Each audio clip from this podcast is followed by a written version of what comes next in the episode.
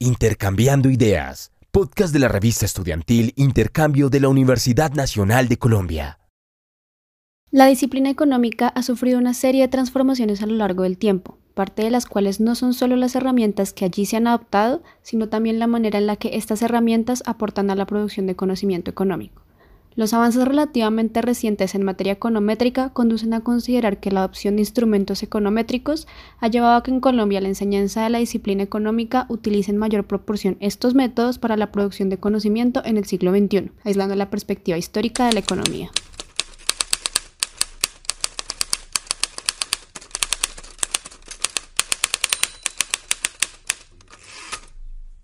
Bueno, el día de hoy nos encontramos en compañía de Juanita Villaveses, profesora de Historia Económica de Colombia de la Universidad Nacional de Colombia, y Nancy Milena Hoyos, directora de la Escuela de Economía y profesora de Econometría 2 también de la Universidad Nacional. Con ellas hablaremos sobre la transformación de la disciplina económica en temas relacionados con la producción de conocimiento y la enseñanza del mismo, y el objetivo de este podcast será analizar de qué manera se ha visto afectada la enseñanza de la economía a partir de la apropiación de técnicas econométricas en Colombia. Entonces, bienvenidas. Muchas gracias por la invitación y la saludo a las dos, a las tres, a la profe también. Igualmente. Eh, gracias Andrea, gracias Mara Paula y, y bueno, pues a la profe un saludo. Muchas gracias por estar aquí, bienvenidas. Entonces, pues para iniciar, quisiera comentarles también un poco del desarrollo que hicimos de nuestra investigación. Em, entonces, hicimos una revisión de algunos planes de estudio de universidades a lo largo del territorio nacional. Eh, se las voy a mencionar, la Universidad Nacional de Colombia de Bogotá, la Universidad de los Andes, la Universidad del Externado, la Universidad ICESI, la Universidad de Antioquia y la Universidad del Norte. Eh, y pues encontramos en esta investigación que la mayoría de las instituciones se estudian más materias del componente cuantitativo hoy en día que en el componente de historia económica. Digamos que con excepción de dos universidades, eh, que es la de la Nacional y la de los Andes, eh, pues acá se ve como un poco más un balance entre estas dos áreas. En este sentido, pues nuestra primera pregunta sería como, y pues teniendo en cuenta también que ustedes son profesores de una, profesoras de una de estas universidades, desde sus respectivos campos de estudio, cómo consideran que se podría ver afectada la producción de conocimiento y enseñanza en las instituciones que priorizan más, digamos, los métodos econométricos en, en las instituciones. Simplemente las universidades tienen eh, unas preferencias o unos enfoques que priorizan. No creo que enseñar más econometría o, o una economía más formal o más cuantitativa tenga un impacto necesariamente sobre la producción académica.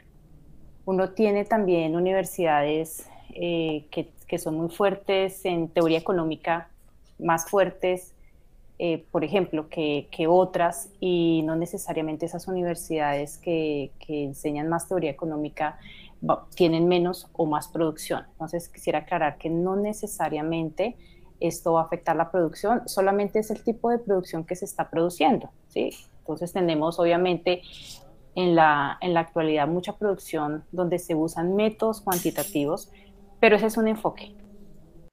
Entonces también quisiera, por ejemplo, poner el caso de eh, la econometría en los años 50, 60, donde no teníamos unos computadores tan sofisticados como los que tenemos hoy en día, teníamos datos eh, disponibles como los que tenemos hoy en día.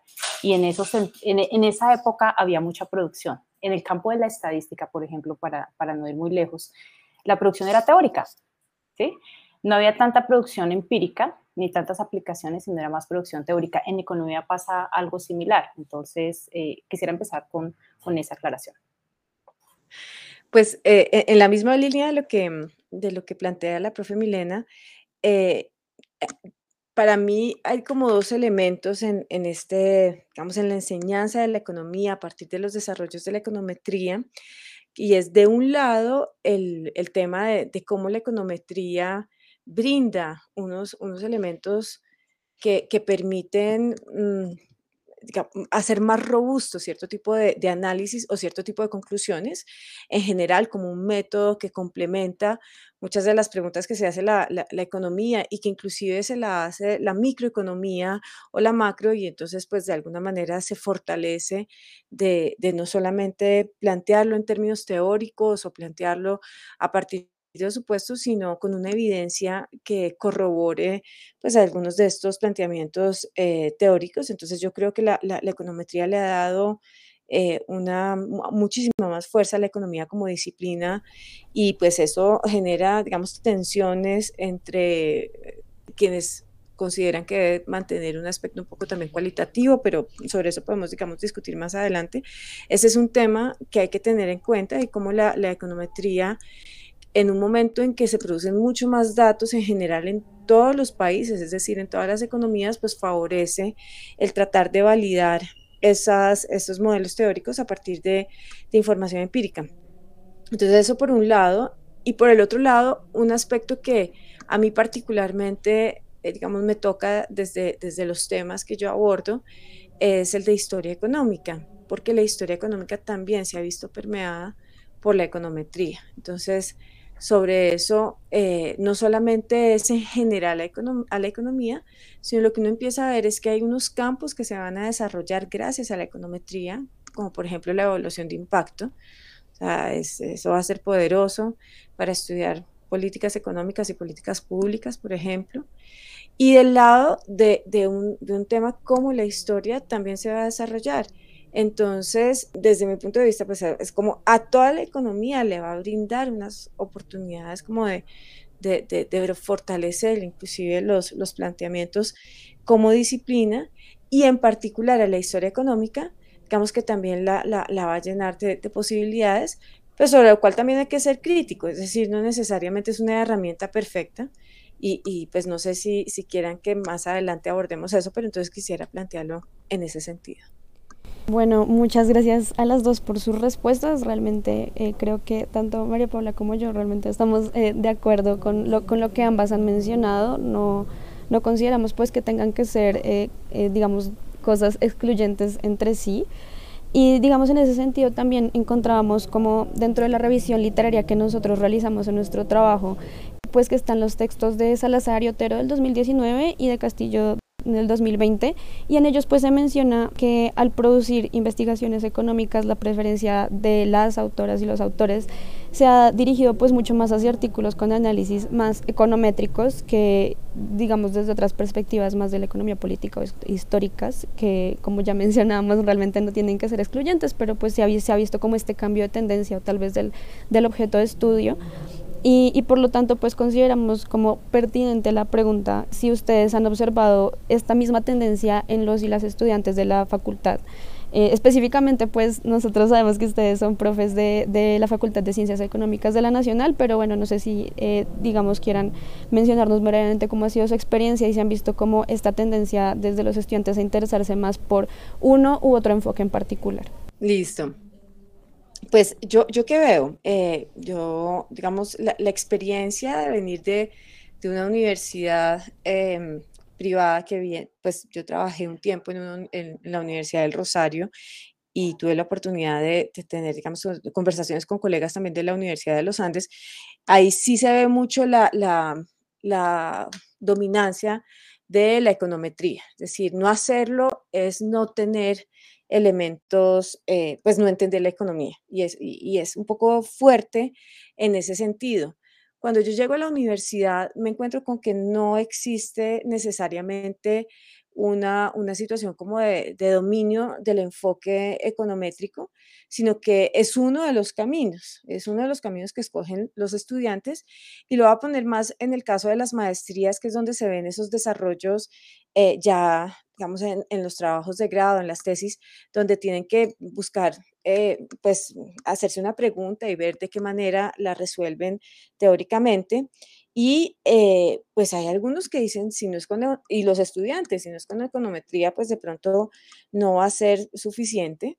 Pero por otro lado, hay quienes dicen, no, hay, hay enfoques diferenciados y al contrario, yo, yo siento mi, percepción, digamos, a una luz comparada es que, es que en la Facultad de Ciencias Económicas de la, de la Universidad Nacional, hay, hay, está este enfoque, pero no domina sobre los demás. Es decir, hay una, un reconocimiento de otra otras formas de acercarse a los problemas y no, no hay un juicio necesariamente de valor por la ausencia de análisis econométrico. Creo que eso es algo, digamos, valioso en, la enseñanza de economía en la Universidad Nacional, ni a nivel de pregrado, que, las tesis de pregrado pues son, digamos, no, pretenden eh, llegar a esos niveles, ni tampoco en la de maestría. Y particularmente en mi caso, yo he dirigido tesis con eh, digamos, un modelo econométrico y pues haciéndose una pregunta y preguntas muy similares, no necesariamente es que sean unas preguntas totalmente opuestas, sino muy similares, abordándolo a través de enfoque cualitativo. Y ambas han sido tesis eh, exitosas y bien recibidas, es decir, acá no es una o la otra, entonces, eh, contrario a lo que uno puede ver en la enseñanza de la economía, por lo menos en, universidades privadas versus lo que se ve en la nacional, yo considero que la econometría no se percibe y no se impone como una metodología dominante.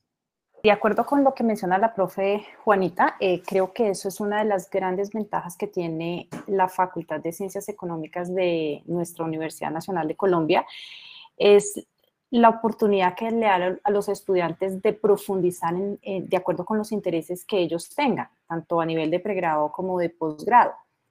Eh, los estudiantes pueden incluso tomar asignaturas en cualquier facultad, ¿sí? Entonces, si ellos están más interesados, por ejemplo, en, en utilizar análisis cuantitativo, cualitativo, perdón, herramientas para hacer análisis cualitativo, estudios de casos, pues ellos pueden tomar algunas asignaturas, pocas en la facultad porque, digamos, ese no es el fuerte de nosotros, pero eh, otras disciplinas como sociología, antropología la utilizan mucho y podrían tomar dichos cursos en, en, estas facultades. Entonces, eso es, una, eso es una gran ventaja porque, como menciona la profe Juanita, hay diferentes formas de resolver los problemas, de analizar los problemas. Mm, y, también dentro de la economía también tenemos otros enfoques, por ejemplo, la teoría de juegos es otra forma que, que, puede ser usada, otro método que puede ser usado para, para, responder ciertas preguntas, incluso preguntas teóricas o preguntas aplicadas. Entonces, em, e, existe esa libertad y existe también esa oportunidad, como mencionaba hace un rato, para que el estudiante escoja de acuerdo con sus intereses. Entonces nosotros tenemos algunas asignaturas obligatorias y tenemos unas asignaturas de profundización y dentro de esas asignaturas de profundización hay diferentes eh, opciones. Y también diría que mm, pues eso también se refleja en la cantidad de asignaturas que ofrecemos, ¿no? O sea, no solamente en los intereses de los estudiantes que nosotros vemos que cursan ciertas asignaturas, sino también es en, lo que nosotros como profesores estamos proponiendo para que los estudiantes cursen, ¿no? Que son asignaturas eh, que abordan diferentes temáticas desde lo económico, desde lo teórico, pero también desde lo metodológico. Sí, de acuerdo totalmente con lo que mencionaban. Eh, y pues también en este sentido, digamos que la importancia de ver nuestros planes curriculares es que obviamente también tenemos como unos estándares, ¿no? Que estamos persiguiendo, no solo como, o sea, no solo como a nivel personal, sino como institución también. Y en ese sentido, pues revisando un poco fuentes literarias, nos damos cuenta que en la disciplina hay una importante búsqueda como de elementos académicos que como que eleven el nivel de enseñanza de, la economía. Y, pues, como se ha mencionado, digamos, a lo largo de, este podcast, la producción econométrica ha tomado como un papel importante. Entonces, frente a eso, quisiéramos saber, pues, ustedes qué opinan sobre la intención de, de asemejar también nuestros métodos de enseñanza los que usamos acá, como la producción que tenemos en Colombia, cómo hacerla similar a la producción que están haciendo en otros países, digamos, con mayor influencia en la disciplina económica. Sí, quisiera que me dieras un poco más de información sobre lo que quieres que, te, te, respondamos. ¿Estamos hablando de producción académica o estamos hablando de métodos de enseñanza? Si me puedes clarificar un poco la pregunta, por favor. Sí, claro. O sea, sobre todo con, ah, pues en relación con los métodos de enseñanza. ¿Por qué? Porque, digamos, nuestros estándares em, se están o sea, o buscan asemejarse mucho a la, al tipo de enseñanza que se está dando en universidades eh, de países, pues digamos que más dominantes en temas de economía, según lo que encontramos en las fuentes literarias, como por ejemplo de Mojica y Cuenca en el 2018. Entonces, pues es como mirar básicamente eso, como si ustedes creen o que efectivamente sí hay una intención de, que nuestros planes curriculares se parezcan a los de los otros países o, eh, o no. Yo diría que no necesariamente. Nosotros en la universidad hemos respetado una tradición. Eh, en, nuestra facultad, por ejemplo, se han enseñado a lo largo de la historia muchos, se han impartido muchos cursos del área de economía política, de historia del pensamiento económico. Eso ha sido una tradición y algo que nos distingue a la Facultad de Ciencias Económicas con respecto a otras facultades del país y del mundo. ¿sí? En muchos programas de economía en el mundo y en el primer mundo eh, se enseña lo ortodoxo. Y lo ortodoxo es pues la teoría neoclásica. ¿sí?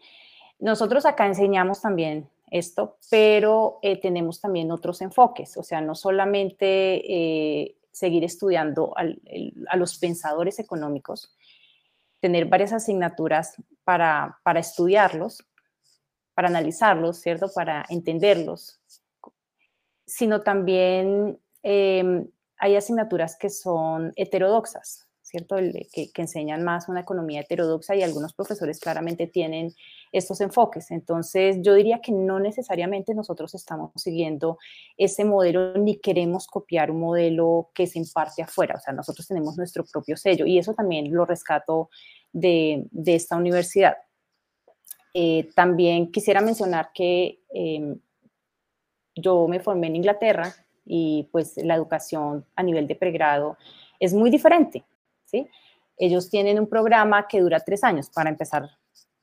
¿sí? Eh, la, duración es, es, mucho menor y las asignaturas que se ofrecen es, es lo convencional. ¿sí? Entonces no hay oportunidad, por ejemplo, para que el estudiante pueda profundizar en, en historia económica si eso es, ese es su, interés o no hay oportunidad para que profundice incluso en la econometría, si, si seguimos hablando de la econometría, porque no hay muchas asignaturas, no hay muchas asignaturas, o sea, son tres años y se gradúa. Entonces, em, Obviamente hay que actualizar nuestros contenidos porque la economía va cambiando y eso creo que lo hemos hecho a lo largo del tiempo, pero diría la facultad ha mantenido su propio sello. Sí, yo creo que no hay que, digamos, confundir eh, que hay unas dominancias temáticas y, tiene que ver con la manera en la cual se construye la disciplina y también eh, donde se dan los debates eh, teóricos de, la disciplina y claro, hay un elemento muy fuerte que es eurocentrista, es decir, o, anglosajón en, la manera en la cual se discute la economía, no solamente porque sean ingleses o, que sean eh, pues estadounidenses quienes estén jalando, sino porque donde se publican eh, que también son revistas que están jaladas por ciertas universidades y, en estos países, pues se genera ese, ese, debate. Entonces, claramente sí hay un elemento que, jalona pues, a, la economía del norte global y, pues sí la seguimos. Eh, pero eso no significa que enseñemos como en el norte global y yo creo que ah, e, en eso también hay que, hay que, hay que ser cuidadoso cuando, cuando se hacen las afirmaciones de que entonces es todo copiado. Sí, hay, sí es, es el mundo, o sea, es la, la disciplina, además se crea en, estos contextos y desafortunadamente pues nuestra condición de ser un país de periferia pues de alguna manera hace que recojamos estos elementos. Entonces, eso, eso no se puede desconocer, es un tema histórico, es un tema estructural, es un tema sociológico, pero eso no significa que se hagan críticas dentro de, nuestra enseñanza precisamente a esa situación. Y creo que la Universidad Nacional, eh, como lo dice la profe Milena, pues tiene unas, unas asignaturas que favorecen ese elemento crítico. Es decir, claro, tenemos que aprender lo que es la economía, vamos, desde el punto de vista de las, de las escuelas, y las escuelas en muchos casos son las dominantes, pero también hay espacio para las que no están necesariamente dominando, y eso es algo que se percibe, entonces yo, yo creería que, que no es como que queramos parecernos, sino que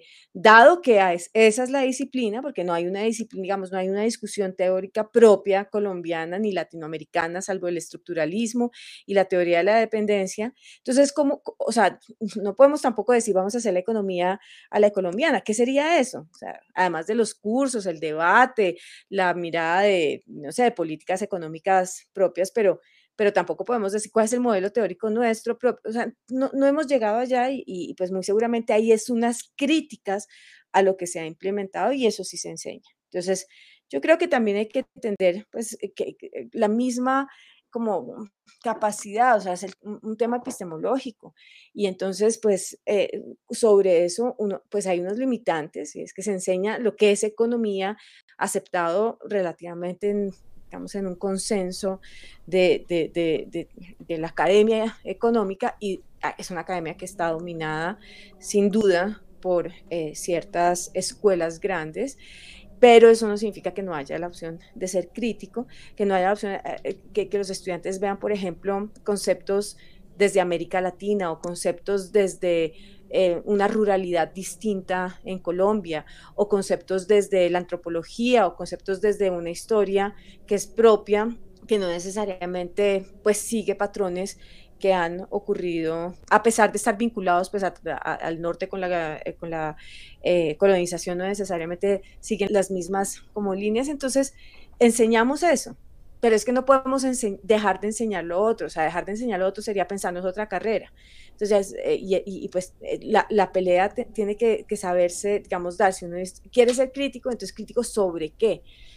Y, eso implicaría también un debate al interior, pero yo no creo que, que sea como con un espíritu de copiar, sino dado que esa es la disciplina, lo mismo la medicina, o sea, es cualquier disciplina, no es que una, entonces ahora no se enseña cabeza, pues no, uno tiene que aprender, pues, digamos, yo qué sé, los músculos, pues, tienes que aprenderlo, que, que, tengas un enfoque distinto, pero, pero, pero digamos que ser crítico y, y ser propositivo, pues también, pues uno tiene que ser cuidadoso, digamos, de, de, que finalmente estamos enseñando economía y economía pues hay consenso, a pesar de que haya muchas escuelas sobre qué son algunos elementos y algunas preguntas. Nuevamente, muchas gracias a las dos por sus respuestas, digamos que un poco en línea con, con lo que ambas mencionan. Eh, y también pues desde sus perspectivas muy valiosas, tanto como docentes como desde su formación misma, quisiéramos, bueno, nosotras como que también en nuestra revisión de planes de estudio que les mencionaba mi compañera María Paula al principio. Hicimos también una especie de análisis dinámico, sin embargo, pues quisiéramos mencionar que lo hicimos nada más para tres instituciones, eh, para la Nacional, los Andes y el externado, que fueron como de las que logramos encontrar como esta información específica de planes antiguos a planes más actualizados. Y bueno, o sea, primero hay que tener en cuenta que las tres universidades están en Bogotá, a diferencia del análisis que hicimos anteriormente, que tratábamos de cubrir como más parte del territorio nacional. Pero también pues quisiéramos mencionarles algo y es que lo hicimos como en tres momentos del tiempo. Lo que es el análisis para la Universidad Nacional encontramos el plan de estudios de 1969, que es básicamente con eh, uno de los, pues del primer plan creo yo de estudios de la universidad. Em, y para, la, para los Andes lo hicimos comparando pues el plan actual, que es el del 2022, de hecho, con el del 2001. Y para el de la universidad externado, pues comparamos el plan del 2010, que era el antiguo, con el que se implementó a partir del 2021. O sea, es como uno de los cambios también más recientes que hay. Mm, y bueno, nosotras encontramos que, lo como mencionábamos al principio, lo que es la Universidad de los Andes y la Universidad Nacional, como que han mantenido este, digamos, balance entre lo que son materias del componente histórico, tal vez eh, también ligado a la política, y lo que es el componente más estadístico y econométrico. Sin embargo, en la universidad externado vimos como, este, digamos, algo que nos, nos impactó un poco. Yo, por lo menos, también hablando desde mi experiencia, tuve la oportunidad de estudiar tres semestres en la universidad externado. Yo entré allá viendo como tres materias de historia, que se tendrían que ver tres materias de historia, eh, dos estadísticas y dos econometrías, y el plan que cambiaron para el 2021 eliminaba por completo la materia de historia general.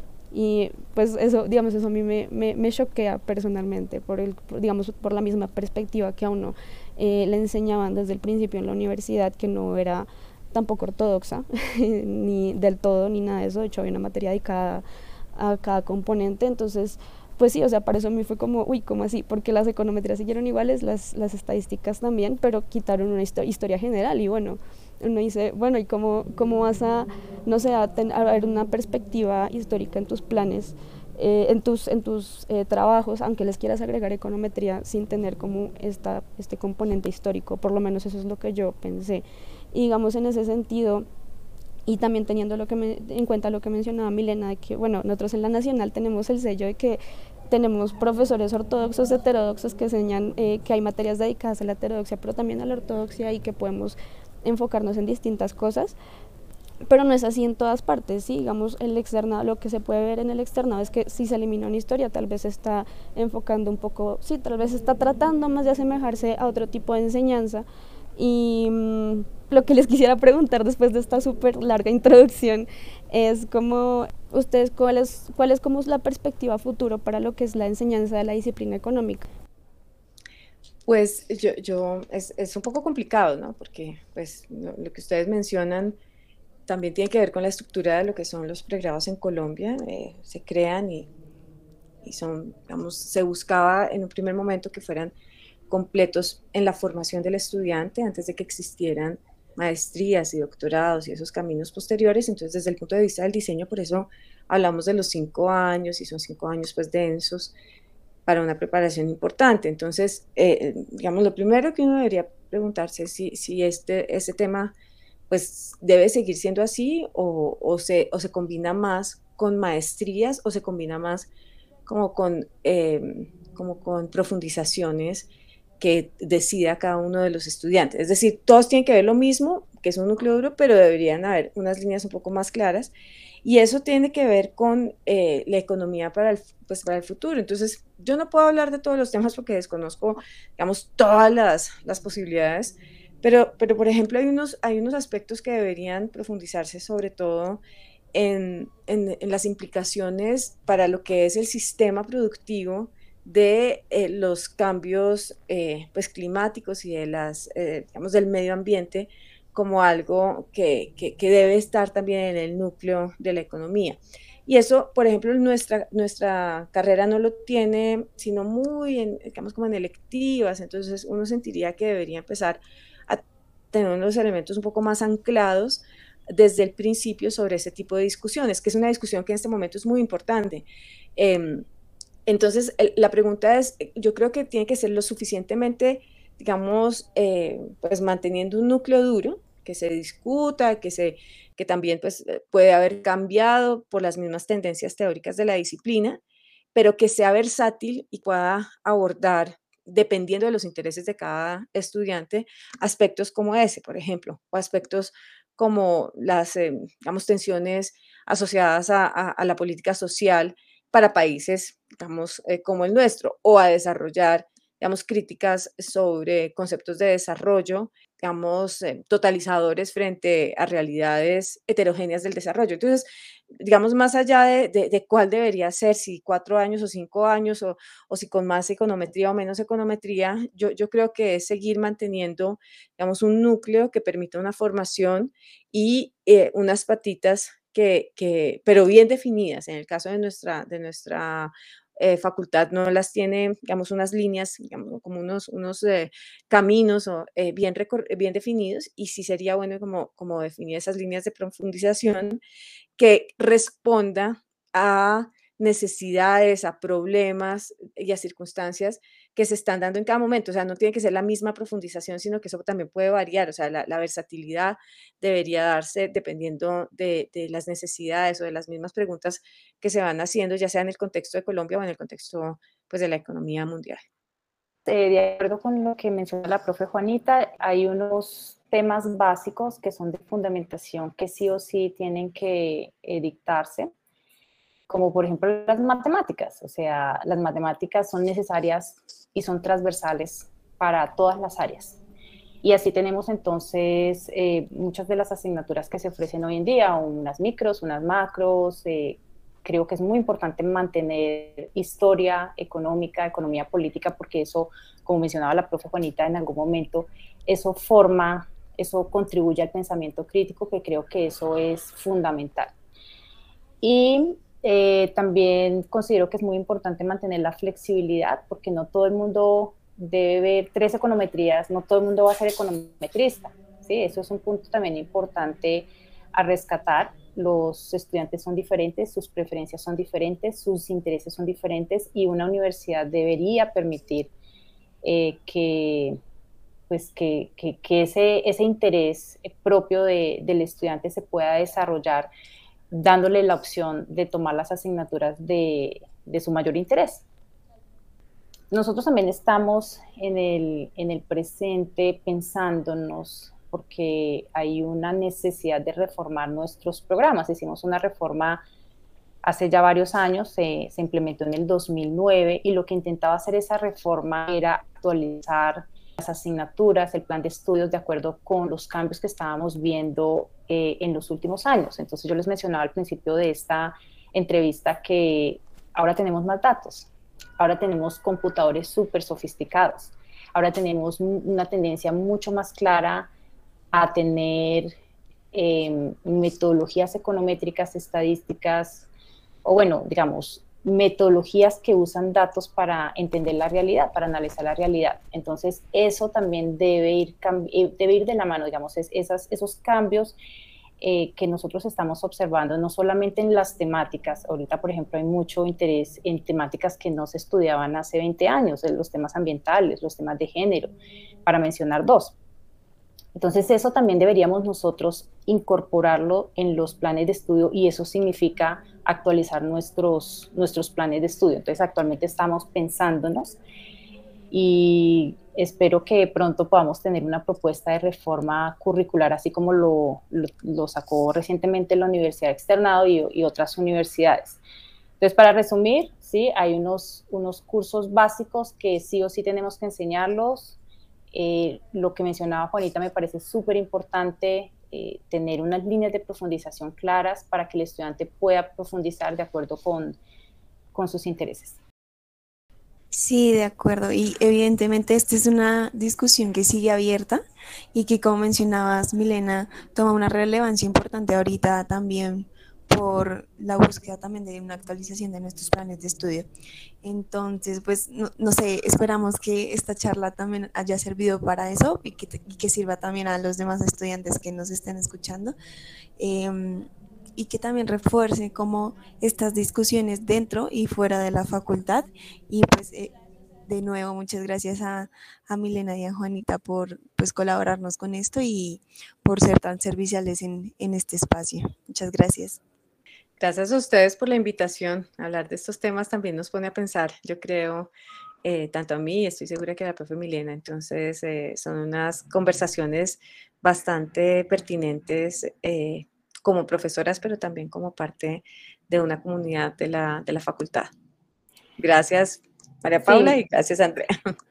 Sí, muchas gracias. También es un honor poder discutir, discutir no solamente con Juanita, eh, con la que tenemos discusiones frecuentes sobre estos temas, sino también con nuestros estudiantes y nuestras estudiantes, ¿sí?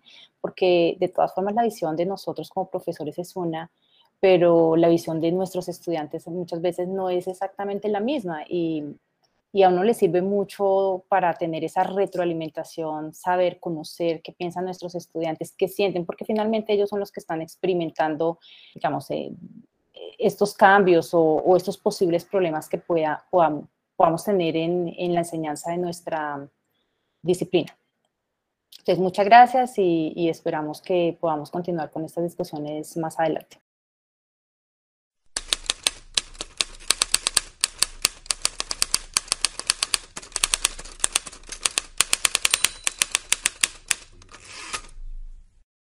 Gracias por escucharnos. Síguenos en nuestras redes sociales, arroba Revintercambio en Instagram, Facebook y Twitter.